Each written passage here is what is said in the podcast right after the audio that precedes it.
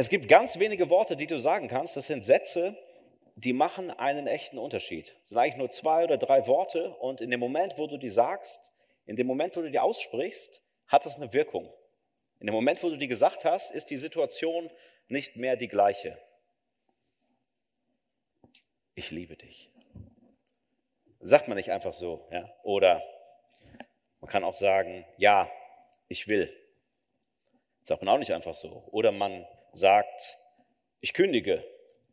In dem Moment, wo du das gesagt hast, hat es eine Wirkung. Das redest du nicht einfach so wie, ey, was geht denn ab, gib mir mal die Butter rüber, ja, sondern wenn du sowas sagst, dann hat das eine Bedeutung für dein Leben. Und du weißt, dein Leben wäre anders, wenn du das nicht gesagt hättest. Es gibt mal einen echten Unterschied. Und so kann es auch mit ganz kurzen Gebeten sein in der Bibel.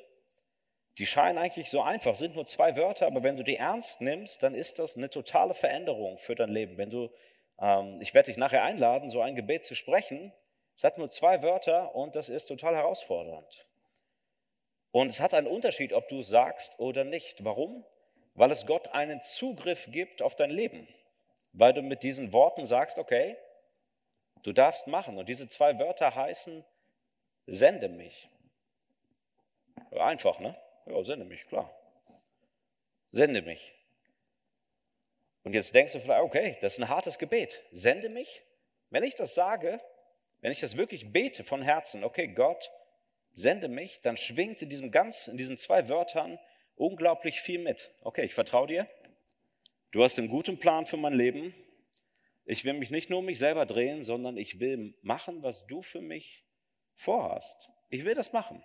Ich will nicht meinen eigenen Weg gehen, ich will deinen gehen. Sende mich. Alles in zwei Wörtern. Und wir wollen heute über Berufung nachdenken und ich habe die Predigt in zwei Teile geteilt. Der erste Teil ist, wir reden nur darüber, kann ich das eigentlich beten? Was hilft mir zu beten? Sende mich, weil wenn Gott wirklich da ist, ich weiß nicht, wo du so in deiner Reise mit Jesus stehst, ob du sagst, oh, das ist mir eher so ein Champions League Gebet, ja, sende mich, ich bin mehr so religiös, Regionalliga Nord, ja, oder A-Jugend oder so, also ich bin da, ich taste mich da noch so ran, bin mir noch nicht so sicher, ob ich da so dabei bin, ähm, dann ist das vielleicht heute wie so eins, so das Endziel, wo man mal hinkommt, der Endboss, das so zu beten. Aber es ist trotzdem etwas, was eigentlich Gott von jedem Menschen möchte. Dass wir Menschen Zugriff geben für Gott auf unser Leben. Das ist das, wo wir auch als Christen, auch wenn man schon länger mit Jesus unterwegs ist, eigentlich immer hinkommen will. Zu sagen, okay, ich will mal so beten. Ich will beten, sende mich, mach mit meinem Leben, was du möchtest. Und das heißt, wir denken über Berufung nach und das Erste ist nur, dass wir fragen, kann ich das überhaupt beten? Will ich das beten? Und dann machen wir so einen Break. Ich gebe euch eine ganz kurze Möglichkeit zu reagieren. Und danach mache ich nochmal wie so eine Nachpredigt, ja, dass ich euch überlege, okay, wenn du bereit bist, dich senden zu lassen, was sind denn dann auch konkrete Schritte, die du gehen kannst, um so eine Berufung in deinem eigenen Leben zu finden und Schritte in die Richtung zu gehen? Dieses Gebet, von dem ich gesprochen habe, ist wie so ein gefährliches Gebet. Das steht in Jesaja 6. Und der Prophet Jesaja, der gibt Gott diese Antwort. Er sagt irgendwann zu dem, sende mich. Und wir schauen uns mal an, was Jesaja hier erlebt hat und wie er dazu gekommen ist, so ein krasses Gebet zu beten. Das beginnt so. In Jesaja 6 steht, in dem Jahr, in dem, das seht ihr nicht hier, aber das steht eigentlich davor. Es war in dem Jahr, als König Usia starb, da sah ich den Herrn. Er saß auf einem sehr hohen Thron der Saum seines Mantels füllte den ganzen Tempel. Er war umgeben von mächtigen Engeln und jeder von ihnen hatte sechs Flügel. Mit zweien bedeckte er sein Gesicht, mit zweien den Leib, mit zwei hatte er zum Fliegen. Die Engel riefen einander zu, heilig, heilig, heilig ist der Herr, der Herrscher der Welt, die ganze Erde bezeugt seine Macht. Irgendwann in dem Jahr, als König Hosea starb, man kann das ungefähr berechnen, so 734 vor Christus, da sagt jetzt Jesaja, okay, da habe ich etwas gesehen. Da habe ich eine Art Vision gehabt, einen Traum und jetzt nicht so die Träume, wie wir so haben, sondern so richtig was, wo du denkst, okay, das ist strange. Ja? Das ist was ganz anderes. Jesaja bekommt eine Art Einblick in den Thronsaal Gottes. Der sagt es auch ganz kurz. Da sah ich den Herrn. Da sah ich irgendwie Gott. Da bin ich irgendwie Gott begegnet. Und Jesajas Reise zu diesem ganz gefährlichen Gebet, sende mich, die beginnt mit dieser Begegnung mit Gott, dass er sagt, okay, ich habe irgendwie Gott gesehen. Ich habe eine Begegnung mit ihm gehabt. Und das ist interessant hier. Hier steht zwar, dass er sagt, okay, ich habe Gott gesehen, aber der beschreibt ja Gott gar nicht. Nicht so, wie wir sagen würden, ach, der sah so und so aus und der war so und so, sondern der beschreibt eigentlich nur, was um Gott herum ist. Ich weiß nicht, ob euch das aufgefallen ist. Der bekommt ihn ja eigentlich gar nicht zu Gesicht. Der sagt einfach nur, ich sah zwar den Herrn, aber wenn ich ehrlich bin, habe ich eigentlich nur so ungefähr hier den Zipfel gesehen von seinem Gewand. Aber ich wusste schon, das hat, hat mit Gott zu tun. Aber der hat Gott eigentlich gar nicht richtig gesehen. Der hat nur irgendwie gemerkt, wow, Gott ist da. Und das größte Gebäude, was damals die Israeliten hatten, wo sie Gott begegnet sind in dem Tempel, der Tempel, das war das großartigste, was sie sich vorstellen können. Das ist noch nicht mal fähig, sozusagen den Restzipfel von Gottes Gewand überhaupt darzustellen.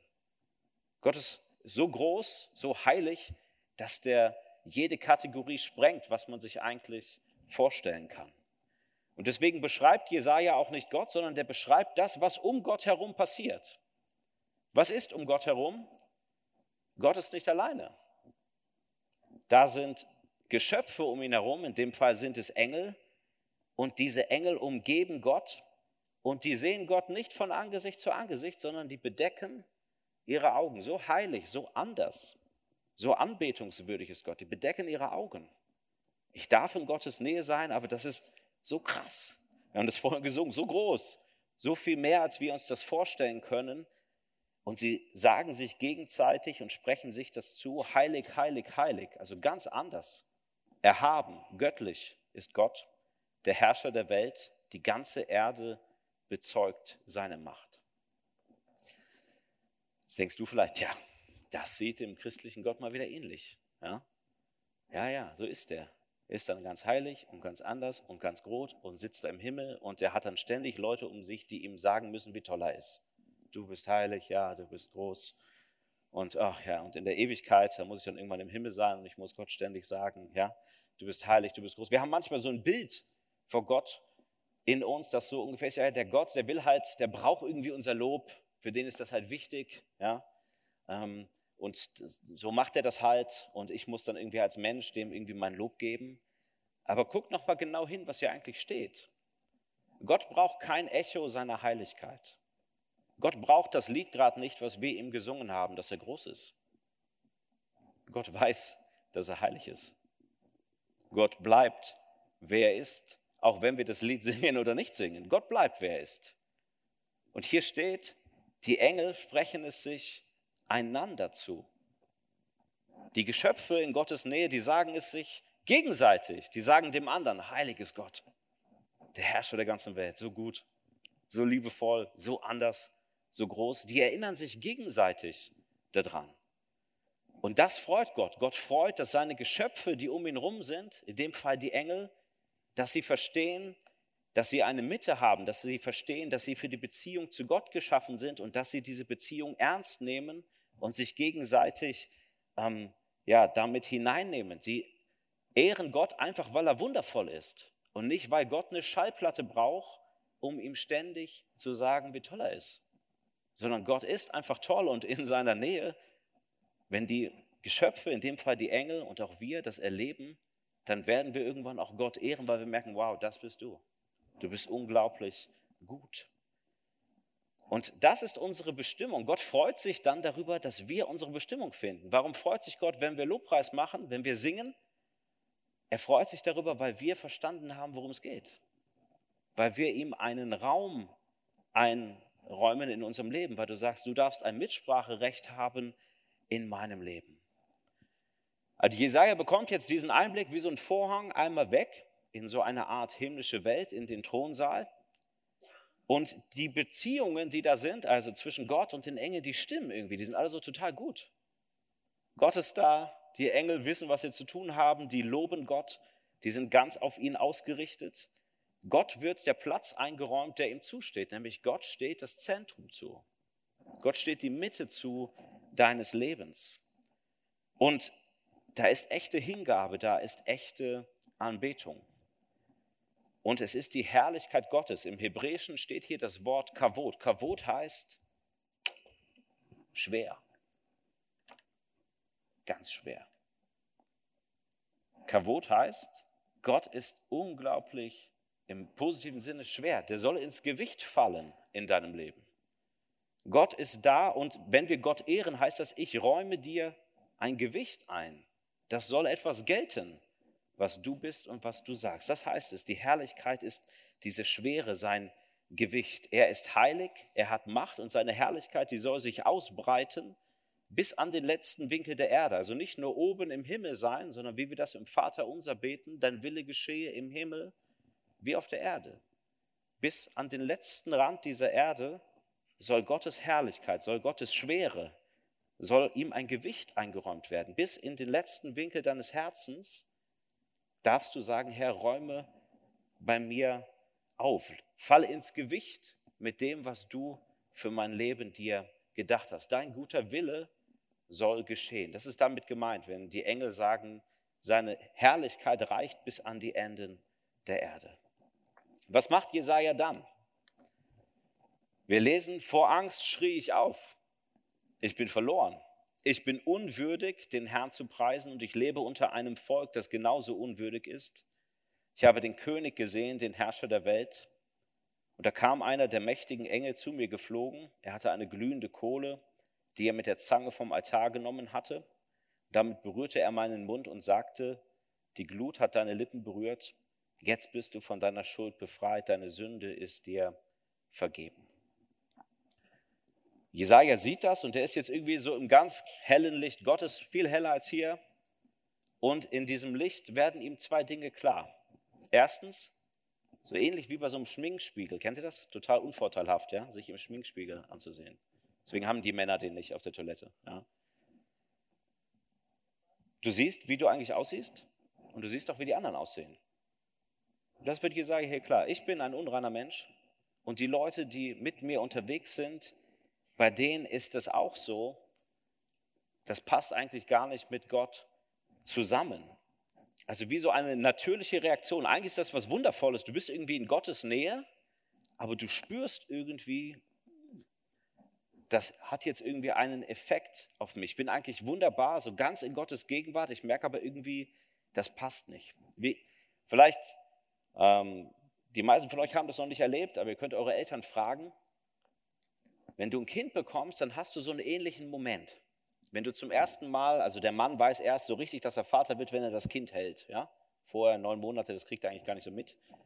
Und dann in dem Moment, wo er so das Kind auf den Arm bekommt und das so hält, so war es bei mir, da denkst du, wow, das, da bist du erstmal weg. Es ist wie so, ja, Herrlichkeit, alle Lichter an, wunderschöner Moment. Und dann denkst du dir so in dem Moment, wo du das so hältst, so, oh Mann, darauf muss ich jetzt aufpassen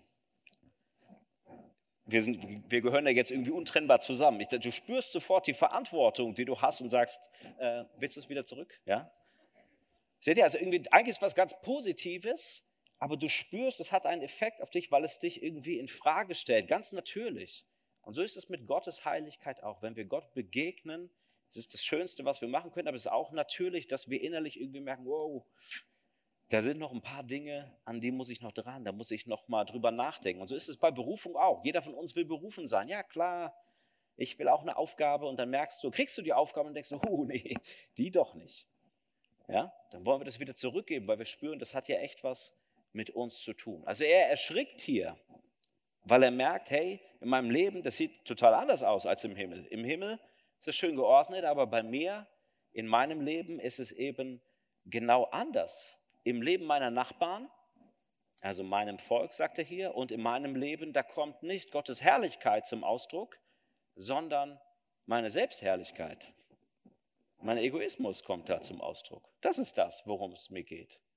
Und das fällt ihm hier auf und er merkt, wow, ich singe zwar Lieder im Gottesdienst und wir machen das auch alle, aber ehrlich gesagt, bei uns, wir sind da gar nicht so mit dem Herzen dabei. Wir sind total gespalten. Man kann sagen, manchmal sind unser Mund, von dem wir sagen, und unser Herz, was wir eigentlich denken und glauben, die sind nicht synchronisiert. Da ist noch so etwas, was ähm, in Einklang gebracht werden muss. Wir sind, eigentlich sind wir Heuchler. Ich kann gar nicht so in Gottes Nähe kommen. Und das heißt, in diesem Licht Gottes, da fallen Jesaja jetzt die dunklen Stellen auf bei sich und bei den anderen. Und der zeigt aber jetzt nicht mehr mit dem Finger da drauf und sagt, das ist aber falsch. Das ist bei dir aber auch nicht so gut. Sondern er fängt bei sich selber an, sagt, ich bin genauso dabei, ich bin sündig. Deswegen ist es oft vielleicht für die einen oder anderen manchmal schwer, warum muss man eigentlich immer so viel von Sünde reden, ja, bei den Christen und so, warum wird es immer so betont?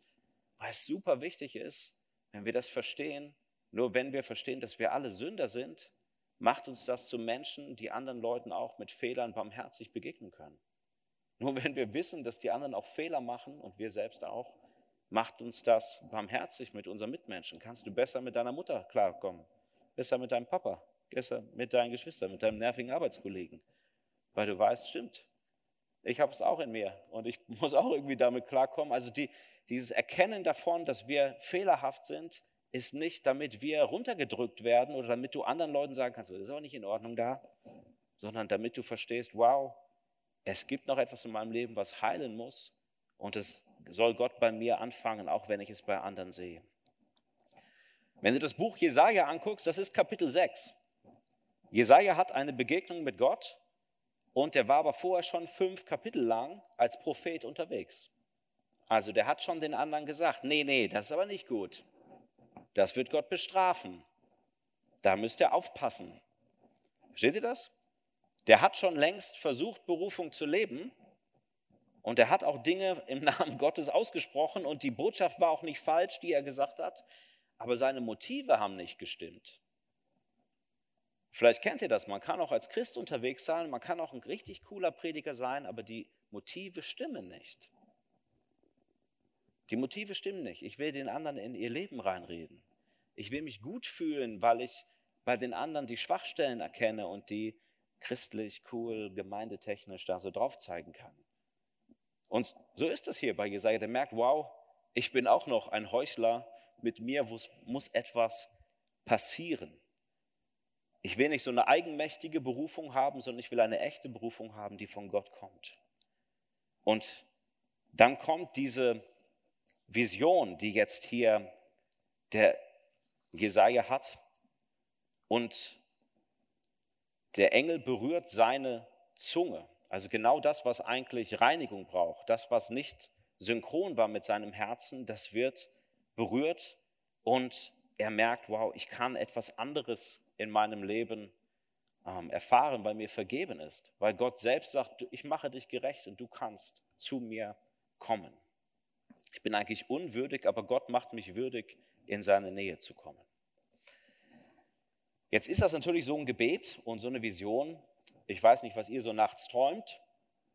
Ja, weiß nicht, ob jemand schon mal was Ähnliches erlebt hat. Wir machen jetzt hier keine Handzeichen oder so, aber eher so nicht. Ja. Wir haben nicht solche Erlebnisse und wir reden heute über Berufung. Und die gute Nachricht ist, du kannst eine ganz ähnliche Erfahrung machen wie Jesaja und du brauchst keinen Einblick mehr in den himmlischen Thronsaal.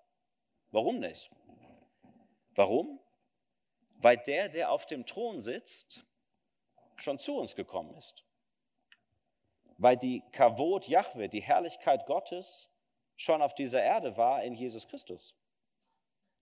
Weil Gott schon den Thronsaal verlassen hat und auf diese Erde gekommen ist, um sich uns zu zeigen in einem Wanderprediger vor 2000 Jahren in Jesus von Nazareth. Das ist das, was die Bibel sagt. Die Bibel sagt, in Jesus, da kommt der heilige Gott auf diese Erde. Der Gott, den kein Mensch je gesehen hat, vor dem selbst die Engel die Augen schließen, der macht sich erfahrbar für dich und mich. Du brauchst gar keine komischen Visionen mehr. Du kannst einfach Jesus anschauen.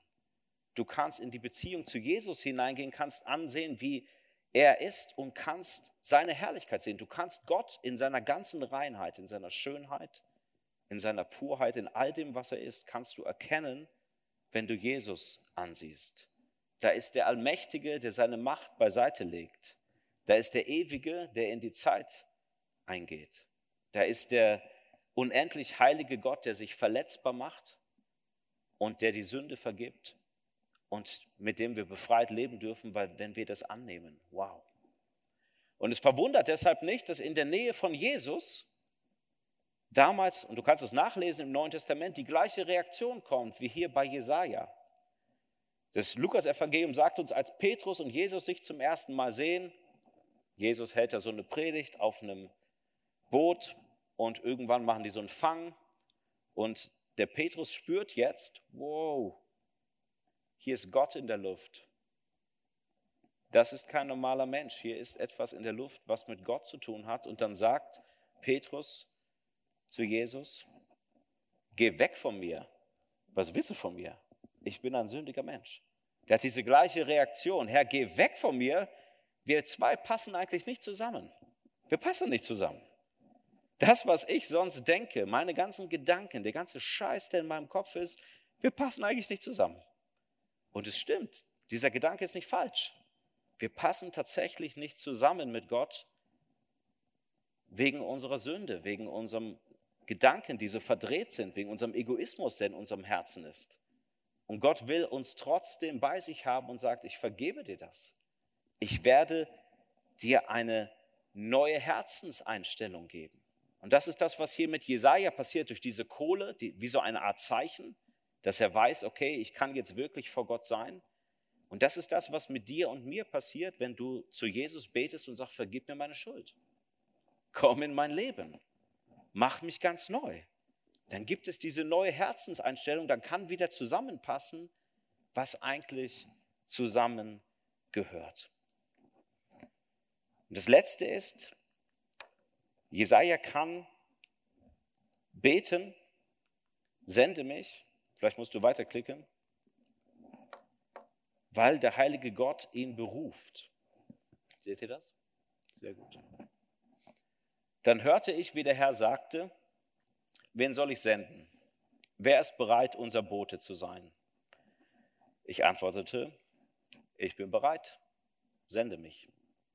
Und da sagte er, geh und sag zu diesem Volk, hört nur zu, ihr versteht doch nichts, seht hin, so viel ihr wollt, ihr erkennt doch nichts. Dein Gebet, sende mich, ist immer eine Antwort auf Gottes Rufen. Niemand kann sich eigentlich selber senden. Ja, ich sende mich. Ja, so ein Paket kann sich nicht selber versenden. Ja? Ein Paket muss immer gesendet werden eine Nachricht auf deinem Handy, wenn du irgendwann mal so eine falsche Nachricht ja, an deine Freundin oder so geschickt hast, dann kannst du nicht sagen, ah, die hat sich von selbst versendet, ja, sondern die wurde von irgendwem gesendet. So ist das da auch. Also sende mich kannst du nur sagen, weil Gott dich ruft, weil Gott dich senden möchte.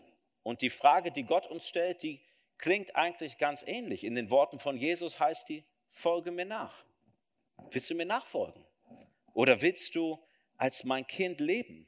Willst du dich senden lassen in diese Welt hinein, so wie ich mich aus dem Thronsaal des Vaters habe senden lassen auf diese Erde? Willst du da mitmachen? Und Gott ist total mächtig, Gott ist heilig. Hier, der Jesaja hat diese echt tiefe Begegnung mit Gott und trotzdem plättet die dir nicht, so nach dem Motto, ich kann jetzt gar nicht mehr anders als Ja zu sagen, sondern Gott fragt, willst du, dass ich dich sende? Bist du bereit, dass ich dich sende? Gott möchte unser Ja. Gott braucht oder will mit uns zu diesem Ja kommen. Und das ist nicht das Ja, wir hatten es vorhin so dieses, ja, das Ja, was du so deiner Mutter gibst. Willst du auch die Spülmaschine ausräumen? Ja. Ja, klar. Willst du den Haushalt machen? Ja, mache ich. Spürt das ist eigentlich, das ist kein Ja, das ist eigentlich ein Leck mich, mhm, aber ich mach's. Ja, das ist so dieses Unwillige. Ah, ich will nicht. Und ich bin viel mit Menschen unterwegs. Ich rede viel mit Menschen über Glauben. Und beim Thema Berufung, beim Thema Leben mit Jesus, da höre ich, das hört sich ähnlich an bei den Leuten. Ja, wer weiß, was Gott von mir will. Da ist keine Freiheit da. Versteht ihr das? Da ist kein echtes Ja da. Das ist immer so, äh, wenn der will. Aber eine Berufung, mit der du am Ende wirklich Freude hast, wo du merkst, das ist das, was Gott von dir will, da wird Gott deinen Willen verändern, dass du sagen kannst, ja, ich will. Ich will das. Nicht nur ich muss und ja, der Herr hat mich gerufen, ich konnte auch nicht irgendwie Nein sagen, sondern nein, du willst es. Du weißt, es ist das Beste für dein Leben. Du weißt, wenn ich zu Gott Ja sage und das tue, was er will, es ist das Beste, was meinem Leben passieren kann. das Beste, was ich mir eigentlich ähm, vorstellen kann. Und das heißt, da wo Gottes Herrlichkeit in dein Leben eintritt, wo du merkst, wow, so ist Jesus, so vergibt er mir, so gut ist er zu mir, da fängst, fängst du an, frei zu werden von anderen Dingen. Da wo Gottes Herrlichkeit groß wird in deinem Leben, da wird deine Selbstherrlichkeit, dein Egoismus, der wird kleiner. Da wo Dinge von deiner Festplatte gelöscht werden, da hast du dann wieder Platz, um ein neues Programm zu starten. Das ist genau das, was hier passiert. Du hast endlich die Möglichkeit aufzuhören, dich um dich selber zu drehen. Ist nicht geil? Endlich die Möglichkeit haben, aufzuhören, dich um dich selber zu drehen, weil das muss einem gar keiner beibringen. Wir wachen morgens auf, ja, funktioniert schon von ganz alleine, seitdem wir auf der Erde sind. Um uns selber zu drehen, das ist wie, da sind wir Naturtalente. Aber sich um die Sache Gottes zu drehen und das, was eigentlich zählt im Leben, das bringt Gott uns bei, indem wir uns mit ihm beschäftigen. Und was heißt das? sich aufhören, um sich selber zu drehen. Das heißt, man kann das ganz fromm sagen. Hör endlich auf, ständig um deine Unzulänglichkeiten zu drehen. Ja, ich bin nicht gut genug. Ich habe schon wieder letzte Woche zu wenig gebetet. Ich wollte dreimal in der Bibel lesen. Ich habe es nur zweieinhalb Mal geschafft. Also man ist ständig in dieser Zentrifuge. Das ist zwar dann irgendwie hört sich christlich an, ist aber gar nicht frei. Ist eigentlich ständig am Drehen um sich selbst, bloß halt von deinem schlechten Gewissen geplagt. Oder vielleicht sagst du, nee, mit Christian habe ich gar nichts zu tun, dann kannst du auch aufhören, dich um dich selber zu drehen, nämlich ständig aufzuhören, zu denken, ich muss mein Leben wichtig machen. Mein Leben muss echt toll sein. Und dann machst du dir bestimmte Pläne und die müssen dann alle auch irgendwie geschehen, damit dein Leben gut ist, damit dein Leben wertvoll ist, damit dein Leben ein Gewicht hat. Also du lässt nicht Gott das Gewicht sein in deinem Leben, sondern du probierst selber dich selbst wichtig zu machen oder du verlangst von anderen, von meiner Freundin, dass sie mich wichtig macht oder von ja, meinen Schulnoten, dass sie mich wichtig machen. Ich lege das Gewicht auf andere Dinge. Das kann aufhören. Wenn Gott wirklich das Zentrum hat, dann kann ich lernen, diese anderen Dinge ja wirklich sein zu lassen und Gottes Herrlichkeit steht da in der Mitte. Und der Auftrag, den jetzt der Jesaja hier bekommt, weil er frei ist, der hat etwas damit zu tun, was er auf dem Herzen hat. Er hatte sein Volk auf dem Herzen und er soll jetzt auch zu seinem Volk gehen und ihm etwas sagen. Damals die Zeiten bei Jesaja, die waren ziemlich wirr. Der hat nicht so einen tollen Auftrag bekommen. Geh hin und predige und die hören nicht zu. Das ist jetzt nicht so das, was er wirklich gesagt hat, sondern das ist mehr wie eine Art Zusammenfassung, ähm, was seine Predigt ausgelöst hat. Ich würde mir, glaube ich, eine andere Berufung suchen. Ja? Also nicht, dass ich denke, am Ende hört irgendwie keiner zu und keiner glaubt. Ähm, aber es war das, was Gott ähm, ihm aufs Herz gelegt hat. Und man kann auch fast sagen, genauso wie Gott gelitten hat damals, dass Menschen nicht auf ihn gehört haben, so legt er jetzt diese Leidenschaft dem Jesaja auch aufs Herz. Der wird sein Leben lang mit Gott im positiven Sinne mitleiden. Der teilt Gottes Leidenschaft, dass manche Dinge noch nicht so sind, wie sie sein sollen.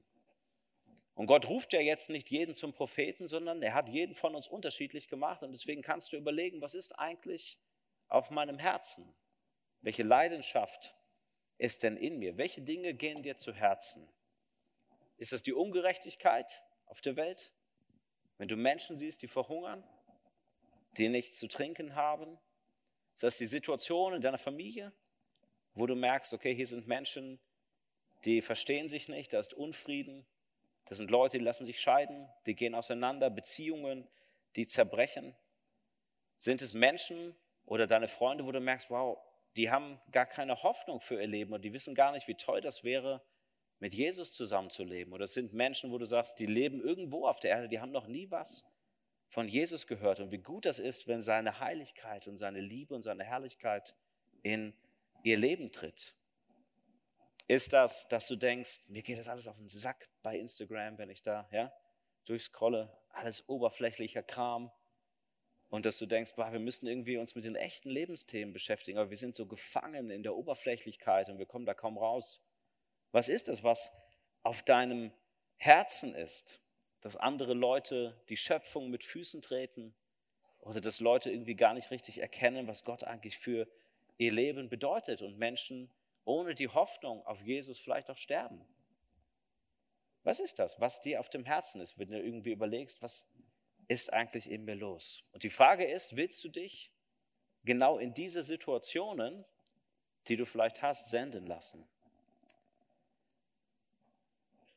Ich habe vor angekündigt, dass wir das machen. Wir machen das jetzt auch. Das ist ein ganz kurzes Gebet. Sende mich. Ich will dir die Möglichkeit geben, sozusagen als, äh, wir sind ungefähr bei drei Viertel der Predigt, wer schon auf die Uhr guckt, ja, zu sagen, okay, wenn Gott mich wirklich senden will Gott mich eigentlich beruft, will ich ihm auch eine Antwort geben.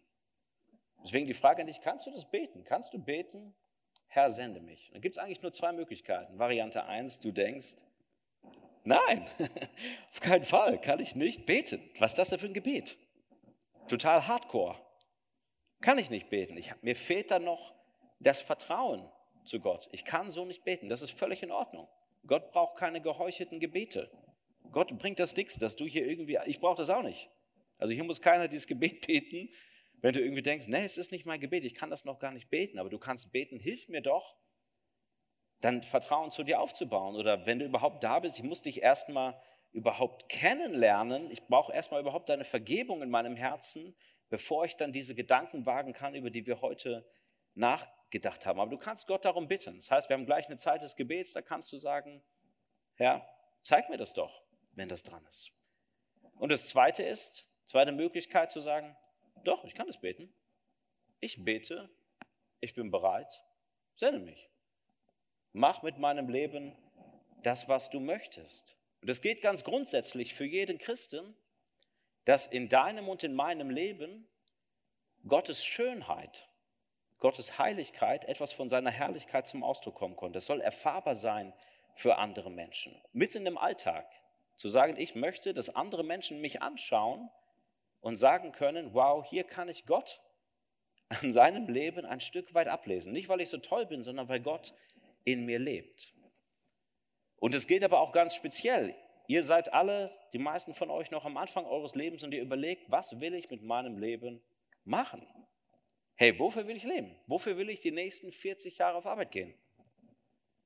oder Frührente 30 Jahre, keine Ahnung, ja? bei guter Führung 25, keine Ahnung. Aber ihr wisst schon, was ich meine. Also irgendwie, was soll ich mit meinem Leben machen?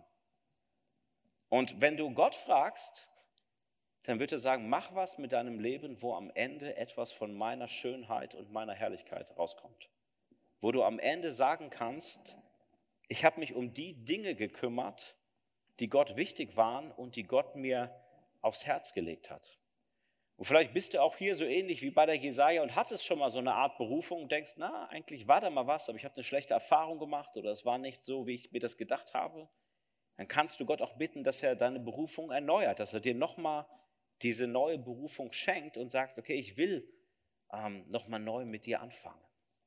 Denn Gott sucht Menschen, damals und heute, das ist gleich geblieben, in denen er etwas von seinem Wesen her zeigen kann, in dem er sich spiegeln kann. Die Bibel nennt das ein Ebenbild, in dem Gott voll rauskommt. Wenn dich jemand anguckt und sagt, wow, da kommt was raus von der Güte, von der Größe Gottes. Und er sucht Menschen, die am Ende, wo andere sagen über dich, am Ende deines Lebens, in seinem Leben, ist immer weniger Selbstherrlichkeit sichtbar gewesen und immer mehr Herrlichkeit Gottes. Immer mehr von dem, wie Gott ist. Kann ein peinlicher Moment jetzt werden, wir machen das trotzdem, ja? Ihr seid ja irgendwie, habt ihr Bock auf Peinlichkeit? Ja? Machen wir jetzt. Äh, wir spielen 30 Sekunden. Ich glaube, äh, wenn du irgendwie denkst, okay, ja, ich kann das beten. 30 Sekunden, wir schließen die Augen und wenn du willst, dann kannst du aufstehen. So wie in der Schule, ne? Hey, bist du da? Dann kannst du sagen, ja, hier bin ich. Sende mich. Du kannst aufstehen und kannst auch ganz so die, die schüchterne Variante, wer sende mich? Du kannst aber auch sagen, ja, sende mich, ich bin da. Kannst auch, kannst auch im Stillen bilden. Also Gott geht es nicht darum, dass du das hier laut gesagt hast, aber es hilft dir zu verstehen, okay, ich kann aufstehen und ich kann sagen, Herr, hier bin ich. Wenn du was mit mir vorhast, dann tu das. 30 Sekunden und wenn die Musik aufhört, kannst du aufstehen und kannst sagen, sende mich. Und dann warten wir, ich bete nochmal für euch und dann sozusagen kriegt ihr nochmal was auf die Ohren.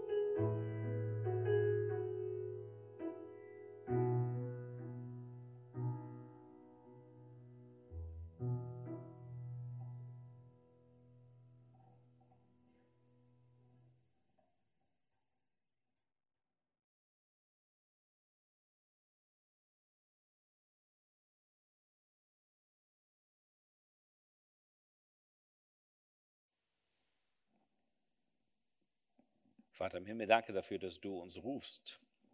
Danke dafür, dass du einen Plan für unser Leben hast. Und danke für jeden, der ja, das dir auch so sagen möchte, sende mich. Wenn du etwas hast für mein Leben, dann möchte ich das auch umsetzen, dann möchte ich das tun, dann möchte ich nicht an dem vorbeileben, was du dir für mich gedacht hast, sondern dann möchte ich ganz in deinem Willen leben, weil ich weiß, das macht mich glücklich. Weil ich weiß, ich kann endlich aufhören, mich um mich selber zu drehen, sondern ich darf mich um die Dinge drehen, die dir wichtig sind. Und ich bete für jeden, der ja diese Entscheidung getroffen hat und der dir das auch so sagt, dass Gott euch die nächsten Schritte geht und dass ihr Freude daran habt, den Weg zu gehen, den Gott für euch vorbereitet hat. Amen.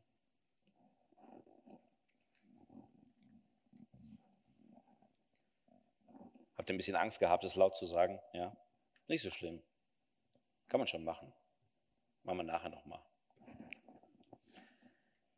Jetzt überleg mal, okay, ich habe das jetzt gesagt oder ich habe es auch nicht gesagt, war mir zu peinlich. Aber ich überlege, wie kann, sich, wie kann das Gott dann jetzt mir zeigen? Oder ich habe das schon mal gesagt, Gott, irgendwie, du kannst mit meinem Leben machen, was du möchtest, aber wie kann ich jetzt ganz konkret einen nächsten Schritt gehen?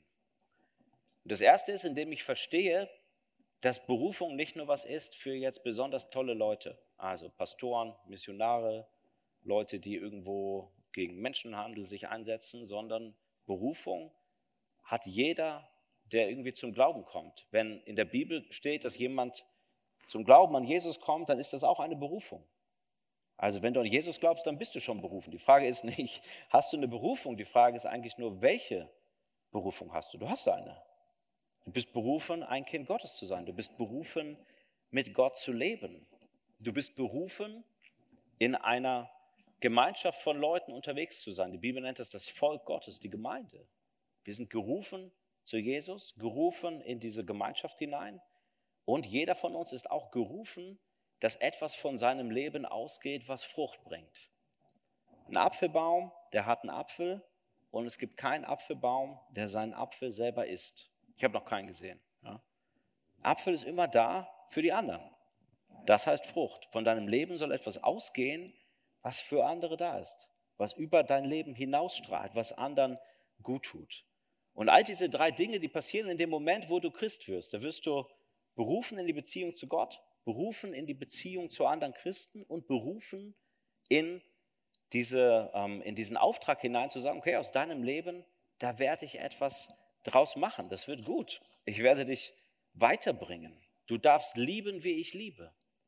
Du darfst vergeben, so wie ich dir vergeben habe. Du darfst Gerechtigkeit suchen, weil ich gerecht bin. Du darfst Frieden stiften, da wo du bist, weil ich dir Frieden geschenkt habe. Also wie so eine, ähm, wie so eine Reaktion in deinem Leben. Du darfst Salz und Licht sein. Und manchmal fühlen wir uns nicht so, weil wir denken, wow, ich schaffe es irgendwie montags eigentlich kaum aufzustehen und mir irgendwie vor neun die Zähne zu putzen und möglichst ausgeschlafen im Unterricht oder an der Uni oder sonst wo zu sein und ich soll Salz und Licht sein. Und jede Berufung hat etwas damit zu tun, dass Gott dir etwas zutraut. Nicht du sagst, oh, ich bin Licht der Welt, sondern Jesus sagt, du kannst das. Ich habe dich dazu bestimmt, dass von deinem Leben etwas ausgeht. Gott hält oft mehr von uns, als wir von uns selber halten. Und das heißt, mit dieser Berufung ist gemeint, jeder von uns ist ganz generell berufen, mit ihm zu leben und da, wo wir sind, einen Unterschied zu machen. Aber jetzt gibt es auch eine spezielle Berufung, also dass du wirklich überlegen kannst, ja, was soll ich denn jetzt ganz konkret machen und wie finde ich die jetzt auch raus, diese spezielle Berufung, die ich habe. Und da kannst du dir drei Fragen stellen, wie die hier vorne. Du kannst fragen, Herr, was kann ich? Nämlich fragen, was habe ich denn in meinem Leben, was ein anderer Mensch nicht hat. Oder vielleicht was auch ein anderer hat, aber ich habe es eben auch. Ich kann singen, ich kann, ja, ich kann reden, ich kann andere Menschen lieb haben, ich kann äh, ziemlich gut Mathe, ja, ich kann was auch immer. Das heißt, ich bin praktisch veranlagt, ja, ich kann Xbox spielen, was auch immer ja, der Herr damit vorhat, mal schauen. Versteht? Aber irgendwie, okay, ich kann Dinge, ich kann Leute begeistern, Leute sind gerne in meiner Nähe, ich kann gut kochen, egal was du hast. Dinge, die du kannst, wo du sagst, Herr, was hast du in mein Leben hineingelegt? Was kann ich denn? Womit kann ich anderen Gutes tun? Womit kann ich dir Ehre geben? Das kannst du überlegen. Das sind Dinge, die du ganz natürlich hast, mitbekommen hast, seitdem du hier auf der Erde bist, die vielleicht so zu deinem Charakter gehören.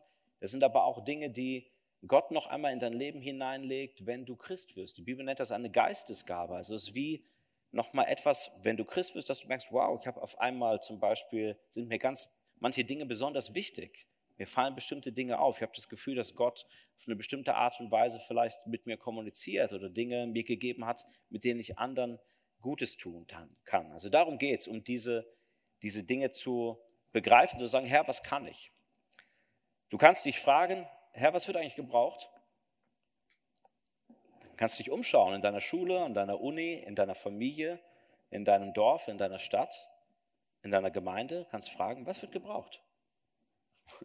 Ja, was, was soll ich tun?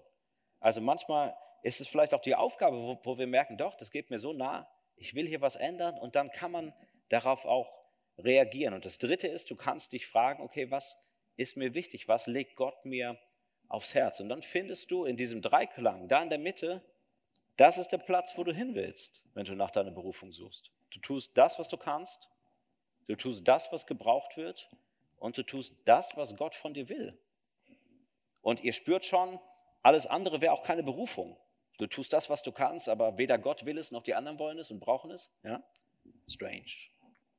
Oder ja, du, ah, ich, du tust das, was Gott will und das, was auch gebraucht wird, aber du kannst es nicht. Ah, strange. Versteht ihr? Da, wo manche diese Kreise nicht überlappen, das ist dann so eine eigenmächtige Berufung. Das ist dann meistens äh, für dich und für die anderen nicht so eine gute Erfahrung.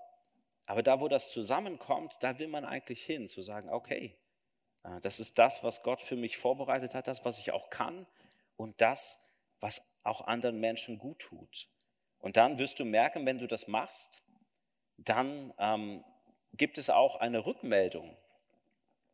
Wenn du in diesem Punkt bist, da, wo sich diese drei Sachen überlappen, dann wirst du merken, da gibt's, hast du eine Rückmeldung, wie so ein inneres Feedback, wo du merkst, wow, das ist cool. Hier merke ich heute, Gott hat mich gebraucht.